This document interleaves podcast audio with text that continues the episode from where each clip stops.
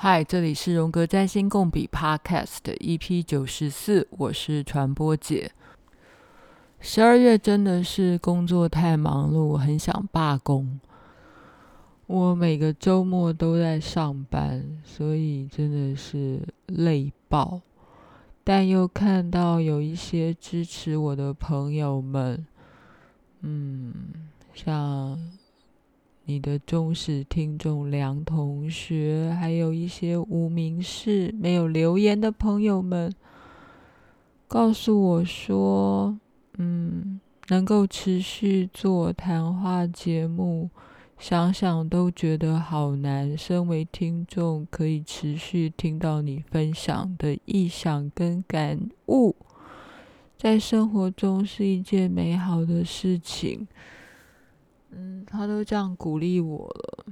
然后，另外还有一位风象人的中年女子，嗯，说，嗯，鼓励我，觉得在他身体不舒服的时候，也喜欢听我介绍有深度的书，希望我能继续下去，加油。收到听友们对我的加油，我就不自觉的，或是土星就找上门来，负责任的觉得再怎么样，我十二月该出个第一集吧。其实我还在还我的债，或者是享受我还没有读完的 Steven Forrest。今天我就纯读书了，读 Stephen Forrest 的最近第三本新书。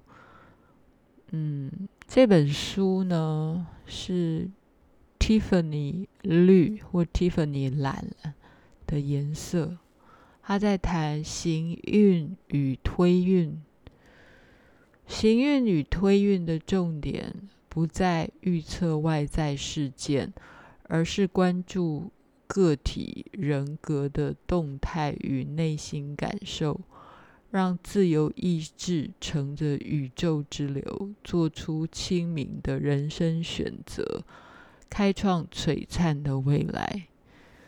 Stephen Forrest 的，的占星观真的是跟我一模一样。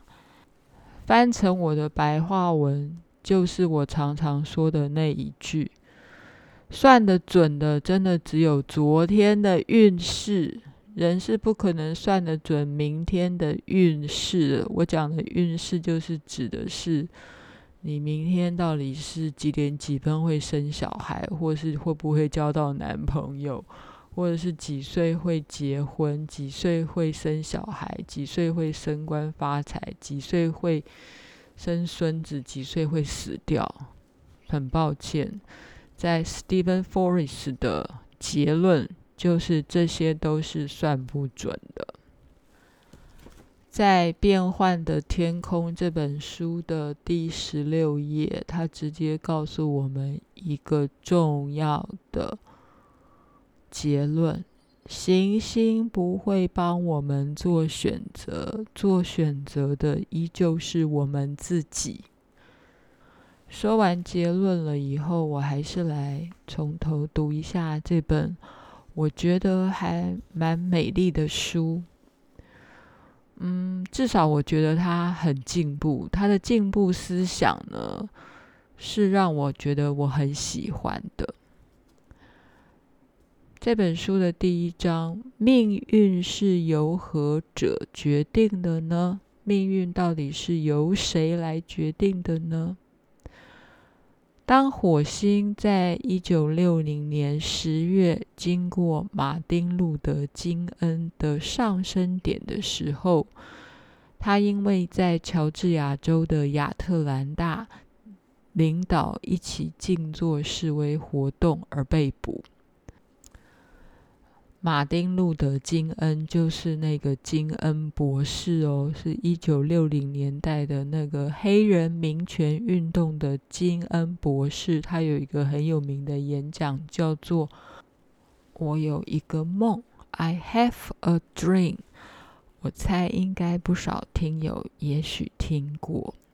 好，他的意思是呢，就在一九六零年的十月份，行运的火星经过了马丁路德金恩的出生盘的上升点，所以嗯，他就被抓了哈。这个诠释是很多人在诠释马丁路德金恩什么时候被被抓、被警察捕的时候，就拿嗯，因为行运的火星经过他的上升点。那金恩呢，他勇敢的拒绝出庭，也拒绝承认自己的行为构成了犯罪，所以他就被抓去关了。同年。的几个月以后，火星一样经过了海明威的上升点。那海明威，当他这个火星经过上升点，他做的事情是什么呢？他们不是被抓，他是拿着枪对准自己，扣下扳机，他自杀了。好，那。北北东西，火星行运的火星经过自己出生盘的上升点。马丁路德金恩是被抓去管，好，然后海明威是自杀。所以这个时候这本书就说，自杀跟公民不服从、自我毁灭与非暴力抗争。这两种到底有什么共共通点？火星这颗行星的意义到底是什么？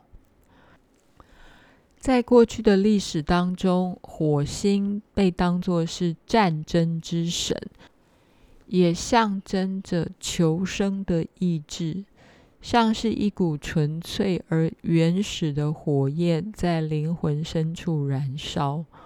我相信我以前应该。在某些集数里面，也常常提到火星的意义，就是那个 libido，有没有？你的动力，很原始的动力。譬如说，你会去打猎或掠夺食物来吃，或是你有性的性欲，或是你要活下去，所以你就要有一些行动。所以，火星在每个人的内心深处都是。迸裂闷烧的火花，推动我们跨越每天生存的障碍，跨越那些潜伏在我们内心深处的黑暗阻碍。嗯，因为你要呼吸活下去嘛。所以，如果用这样的解释来解释火星的话，那跟火星经过了马登马丁路德。然后，然后他勇敢的去为了他自己的人权，哈，黑人的人权去抗议这个种族隔离主义的行为，但是他就抓去关了。有这个层次嘛，哈。然后另外一个是海明威呢，当火星行运他的上升点的时候，他却跑去自杀。嗯。这就是这个 Steven Forrest 的想用开头的这个故事来告诉我们：天上行运的星星们，他们经过你本命盘的任何的行星的时候，哈，譬如说经过你的上升点，或是经过你的太阳、月亮等等等的时候，他们到底怎么做诠释或代表什么呢？一定是个会抓去关吗？或是那天你会自杀吗？或死掉吗？或是那天你会出车祸？还是那天你会突然天雷勾动地火的有一个美好的热烈的性爱？这都有可能啊。嗯，海明威的自杀可真的是对了算命仙的胃口。不管是过去还是现在的算命仙，对于接受人生天注定的这种解释的人而言，火星就是一个坏家伙。他们称之为凶星，把火星与暴力、危险、极端等等的恶意连接在一起。他们的解释有错吗？不见得有错，但事实可没那么简单。火星的确有它丑陋的一面，但这个丑陋的火星，不管在任何时间、任何人生在身上，可能都会存在。他的意思是说，嗯，第一个是你的本命盘本来就有一颗火星，然后天上行运的也本来就会有火星，所以。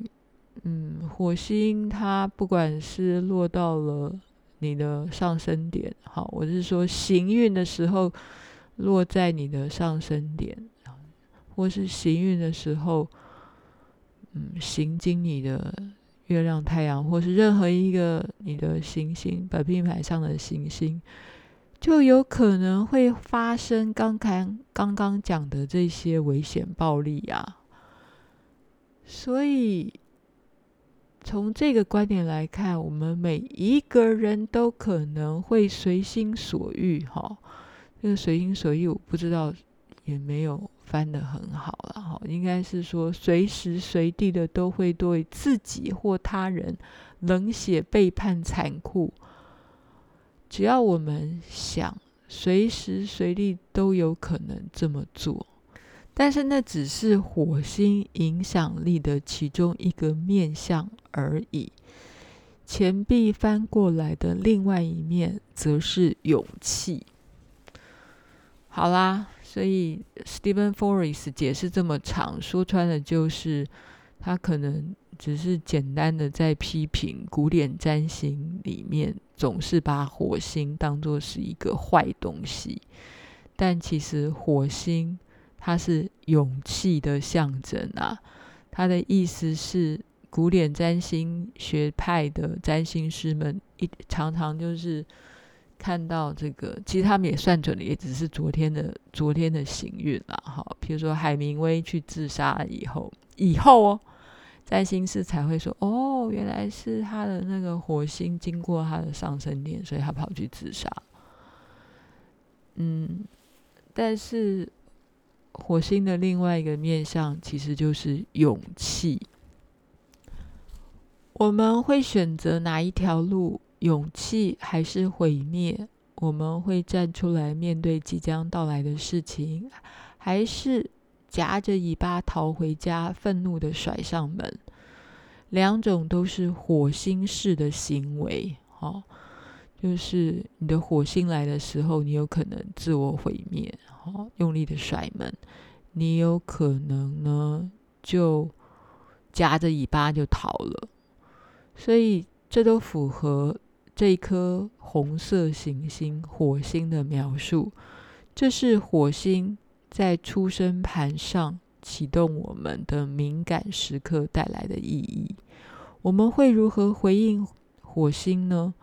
我同情那些老占星师们，Stephen Forrest，他就是很同情那种只有一种诠释的古典占星学派们的占星师们，他们觉得自己有义务要回答这个问题。然而，这个是不可能的任务。我们研究行星移动已经一百万年了，依然无法解开这个谜题。传统占星学的预测之所以失败，是基于一个很重要的原因：行星不会帮我们做选择，选择的是我们自己。海明威可以选择活下来，而马丁路德也可以像一只受惊的小兔子一样，那样的逃跑逃掉。火星帮我们架好舞台。但写下人生的是我们自己，所以 Steven Forrest 的意思就是告诉你，当你的火星行运过你的上升点或任何的行星，尤其是个人行星的时候，你真的不用去解释到，哦，你会遇到灾难了，你会发生意外了，然后你一定就会怎么样？没有，你。可以写下自己的脚本。外在事件具有不确定性。你会遇到一个又高又黑的陌生人，信口开河的占星师总是会说类似的话。他说，信口开河的占星师通常是一个没有牙齿的吉普赛人。好啦，我觉得 Steven Forrest 有时候他写东西的时候有他的幽默感，哈，这个我觉得有点人身攻击了，而且可能有点种族歧视了。一开始。听到应该会觉得好笑，但是当我们坐下来听着那个吉普赛人正确的描述着我们去年是为什么会辞掉工作啊，然后接着预测我们三年之后就会婚姻破裂，或或是如何如何，这时候我们就笑不出来了，我们会感到恐惧，接着会抗拒，然后就会着了他的道，深信不疑。就是算命师常常会帮你下了心锚，然后就让你觉得一定是如何如何，我们都会觉得彷徨无力，宛如外星人或有股有一股不可知的力量掌控了我们的人生。他的确不可能知道我辞掉工作的事情。我觉得凯莉最近对我真的很冷漠。这个算命师的预测有机会真的会成真。这类预测命中率很高，最有技巧的算命师可能有一半的时间都是对的，常常准到让大家惊呼连连。百分之五十的正确性，这还是真的很惊人啊！但是另外百分之五十的错误率又怎么说呢？这些占星师也常常会说错吧？不管预测对还是预测错，任何一位看着你出生盘、出生命盘的占星师，并且对着你说婚姻会破碎的人。都是在滥用占星这门学问，也是在欺压你。这些并不是象征符号要做的事情，也不是这些符号最能发挥作用的地方。你并不是一个扯线木偶，哈，你并不是一个傀儡啦，你后面并没有线。这些行星在你的星盘上。年复一年的移动，你并不需要担心害怕。行星的力量在于问问题，而不是给答案。他们提出了谜题，而且每道谜题都有很多解决的方案。某些解决的方案会帮助我们走向更快乐、更美好的人生，其他的解方，可能只会使我们陷入更深的自欺泥沼。觉得这个 Steven Forrest 就是一个十足的心理学派哈，心心理占星啊哈，心理占星，嗯，帮你梳理的是你内心的动力，绝对不是告诉你你会发生什么事情。所以他讲了这句话说：“行星的力量是在教你从中发掘问题，行星从来不会给你答案。”这句话非常的心理学，甚至于就是嗯，精神分析或者荣格心理学，重点都是不断的问问题。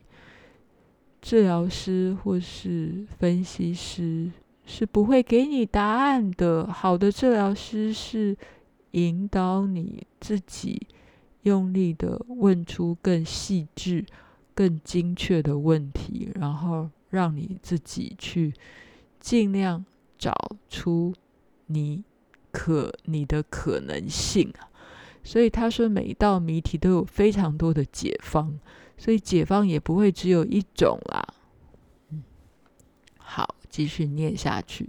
最糟的状况是，看见我们拿着枪对着自己，不管是真的举举枪还是一种比喻，好，所以意思是火星经过你的上升点，或火星经过你任何的个人行星的时候，我想火星天上的火星的行运经过你个人行星的时候，你真的只有一种选择吗？就是拿枪对着自己吗？拿枪对着自己可能也是一种 metaphor 比喻啊，或 analogy 是一种比喻。那你真的要这样吗？哦，我们会选择哪一种解决方案呢？我们会选择做哪一种事情呢？我们会基于对自己的聪明、才智、决心跟神经来决定。换句话说，我们是自由的。对啊，我觉得我说了嘛，我真的是跟这个 Stephen Forrest 是同一种派。派别的，就是我们真的是自由的。自由是一个神奇的词汇，每一个人都想要自由，渴望自由，也都声称在追求自由。但自由到底是什么？自由到底是什么？我觉得我好像前几集也谈过自由，大家都常常把自由当作是快乐、平静的同义词。事实上，与自由最接近的词，可能叫做不确定性。不确定性，不确定性是另外一个神奇的词汇。我我好像之前也提过这个，就是 uncertainty 哦。其实，其实不确定是一种很痛苦的事，对某一些人来讲。不过，没有人想要不确定性，大家都不希望。不确定，不是吗？想要避免不确定性，就像在一月的早晨想要避开结冰的泥坑一样自然。不确定性也织入了占星象征系统的结构里，没有任何一个占星师可以说出下一步会做什么。当事人也许可以说出舞台会如何设置，哪些天可能会有什么样的课题，以及如果我们试图闪避这些课题的话，可能会发生什么样的事情。比较有洞见的占星师可能也会告诉我们，如果我们有创意的去回应那哪些课题，我们可能会学到什么。以及每一条路径可能会打开哪些新的可能性，他说的也只是这些。然而，我们实际上到底要做什么？占星师绝对不会知道。我现在念的是《变幻的天空》第十八页，这是命运与自由意志的对决吗？当然，老派的占星解读本质上就是命定论。古典占星本质上就是命定论。好，他被他讲成就是老派的占星师。土星正接近你的太阳，那你就来准备厄运吧。那么现代占星师呢？现代占星师就会拥抱完全相反的观点吗？全部都会取决于自由意志吗？不，至少也不完全是这样。占星拥抱两面的悖论，某些特定等级的事件是命定，其他的则对不确定性与选择保持开放。Steven Forrest 讲的某些等级的事件是命定，这个又是什么意思呢？他后面有继续解说。举例来讲，当火星行经你的上升点的时候，我们会知道你将面对压力，你的勇气会受到挑战，这个部分是属于命定。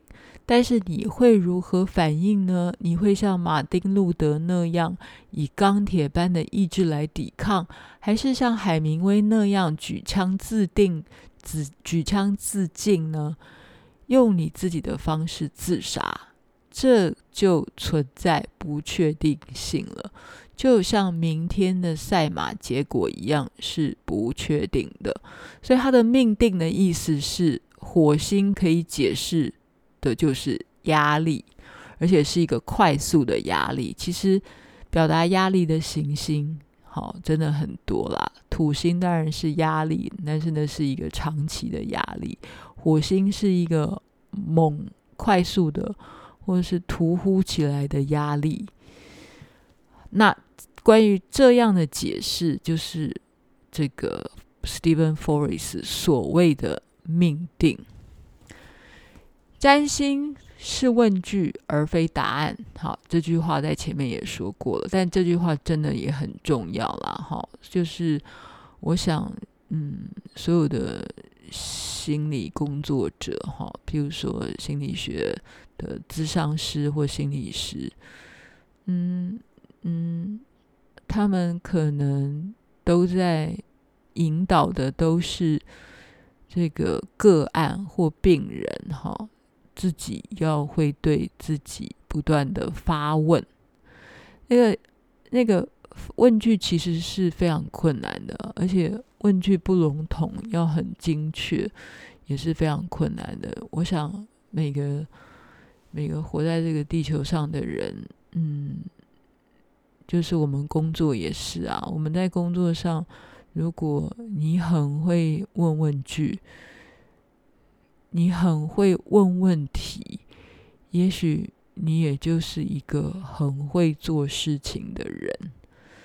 其实，当你在问问题的时候，你可能就会启开那个问题面向的想象力，那而非答案哦。因为如果你的答案是肯定的，哈，当然，当然。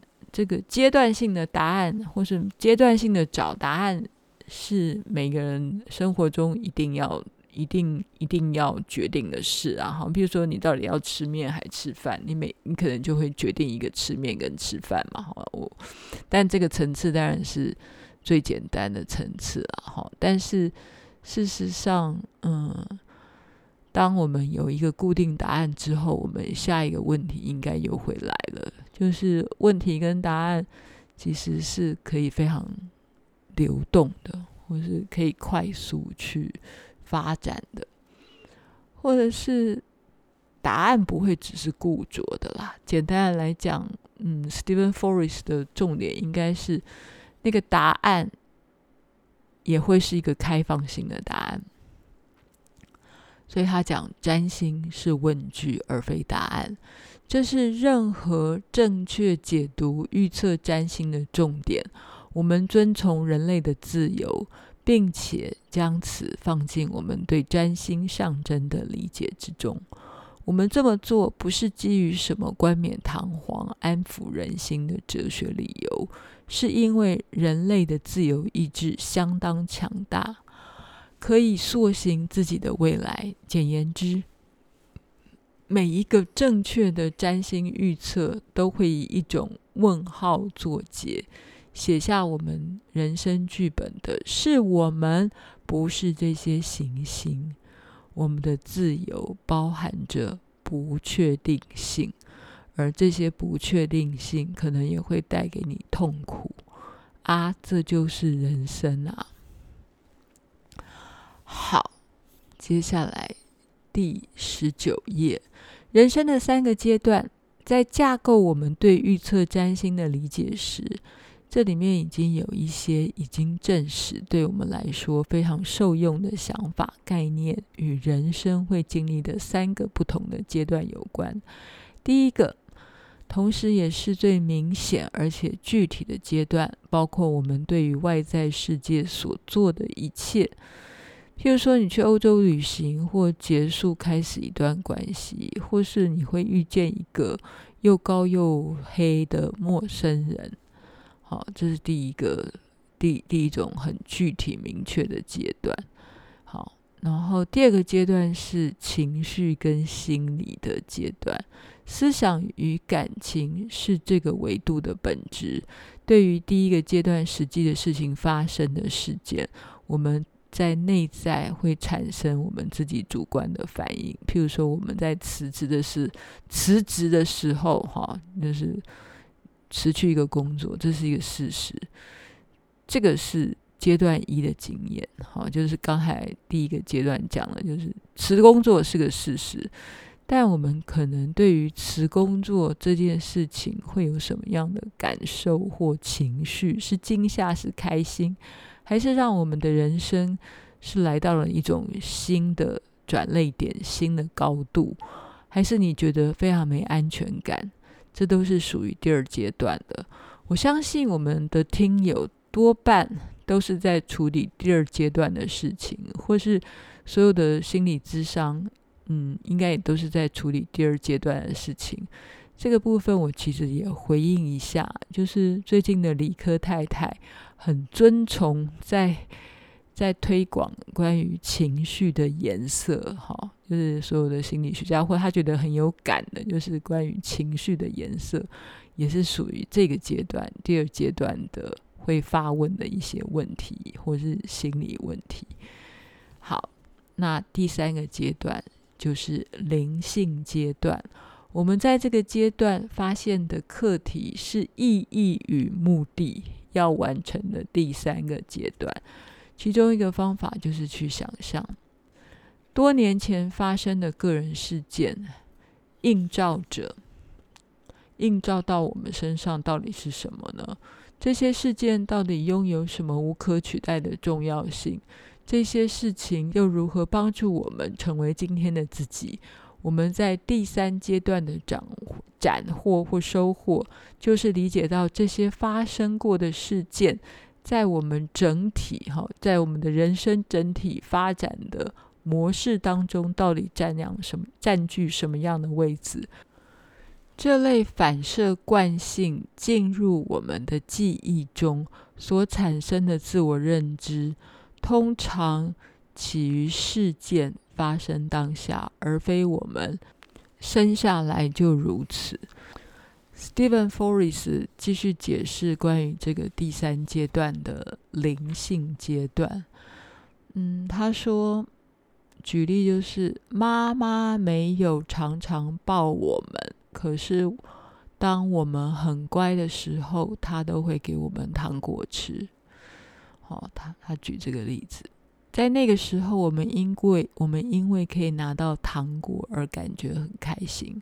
二十年后，阶段三，哈，就是第三个灵性阶段的觉察可能会升起，帮助我们了解到爱等于食物这个等式是如何影响着我们强迫性的暴饮暴食的模式。我们就像是站在外面观看自己，捕捉到自己的人生模式，这就是第三阶段灵性的灵性阶段的本质。第三阶段是 Steven Forrest 认为，占星算得准的也只有灵性阶段。他说：“占星是在研究意义，而意义只存在于灵性维度。我们相信，一个技术良好的预测占星师在第三阶段灵性的第三阶段可以达到百分之百的准确度。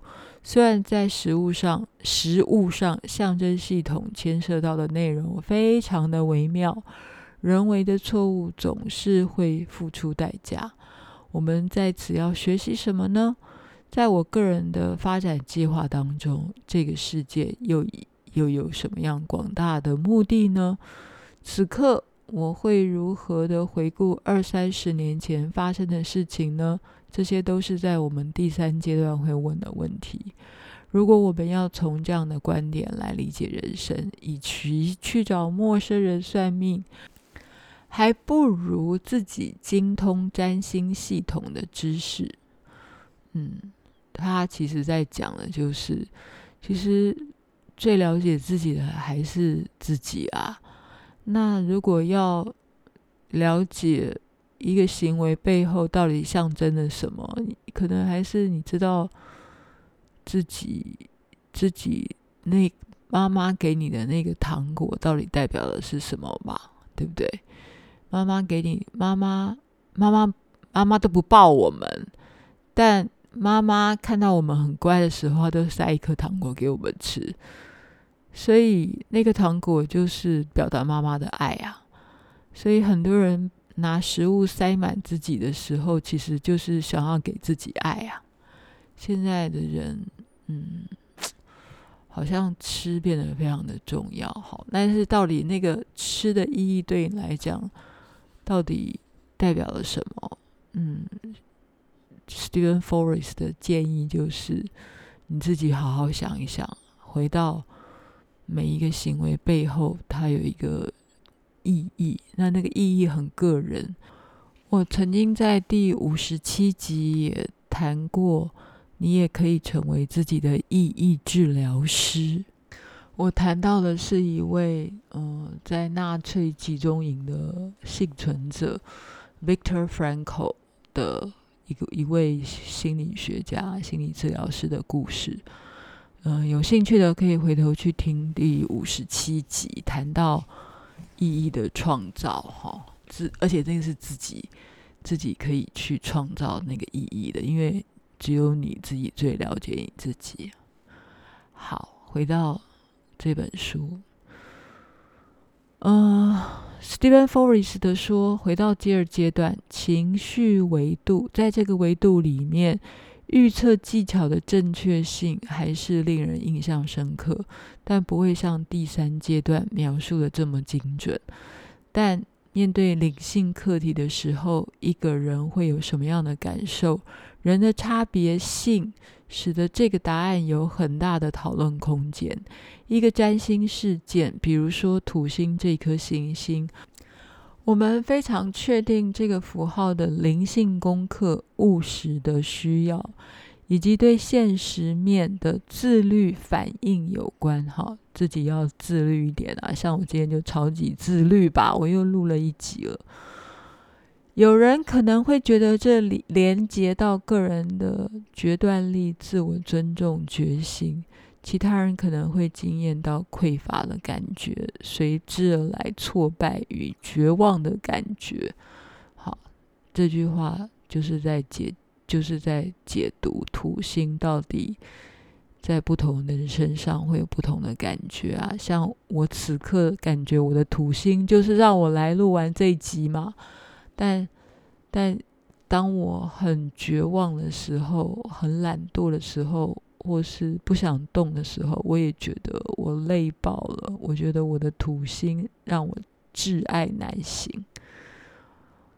好，功课本身隶属于命运的范畴，但是情绪反应则是我们自己可以创造的部分。对于这个部分，我们必须要负起个人的责任。但是土星路径触发的真实事件的本质是什么呢？在第二阶段，我们不管这个问题，我们只对于感觉与态度有兴趣，而非实际发生的事情。好喽，那这段又再重复。解释，呃，Stephen Forrest 他所定义的人生的三个阶段的第二个阶段，也就是自己关切的，就是情绪反应、个人的感觉，哈。然后再来，我们再回来复习第一阶段，他对第一阶段的诠释。第一阶段就是我们一般人最有兴趣的啦，就是那个人生。最表面的具体阶段，就是什么时候生小孩啊，什么时候有工作啊，离职啊，它当然很重要。或者是说，很一般的人哈，我在猜，我们我的听友们应该不会只想要知道表面上的最最最浅层，你写在履历表上的那些一条一条的事迹。的那个层次而已。我相信后来听这个 podcast 的听友们，应该已经都进入第二个阶段或第三个阶段去探究你的人生了哈。所以，关于第一个阶段 Steven Forrest 他在说，就是具体阶段是三个阶段中最难预测的。一个人对于占星学上的配置会采取什么样的外在行动？当然，有些人会依据第二阶段所升起的情感或是情绪来做推测决定。连他们自己都难以预测，但是即使理解这些情感，还是有极大的不确定性。好，所以海明威就说啦，就是这种最具体的事情，其实是最难推测的。我直接告诉你答案啦，哈，就是这种最具体的事情啊，如果占星师算对的话，嗯。，Stephen Forrest 认为，那个不会是只靠占星命盘上面所告诉我们的事情，那里面可能还含着这个占星师本身的某一种灵性的直觉。好啦，我今天算是另外一种佛系更新了，就是把。变幻的天空的第一章念了一大半，嗯，希望大家今天还是可以有一些收获。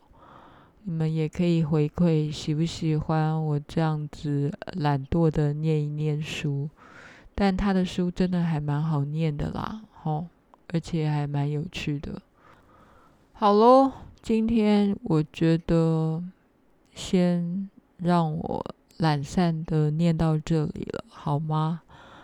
嗯，我感谢，嗯，还是有新的听友来分享阅读心得，给我了五颗星。他说他喜欢心理学，喜欢荣格，喜欢探索人类心灵的秘密。嗯，谢谢你喜欢我的 Podcast。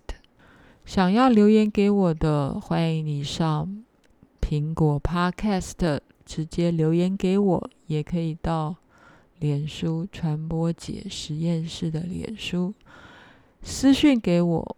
嗯，我不更新哦，我的脸书都没在更新的。好处就是你很快的就可以滑滑到前面第一篇，去 download 我早期的这个笔记。这个是有利新的加入者滑到前面去获得一些手写笔记哈。最近是不是有点流行手写笔记？今年二零二二年就这样子快过了，祝大家圣诞快乐，新年快乐！我们下次见，拜拜。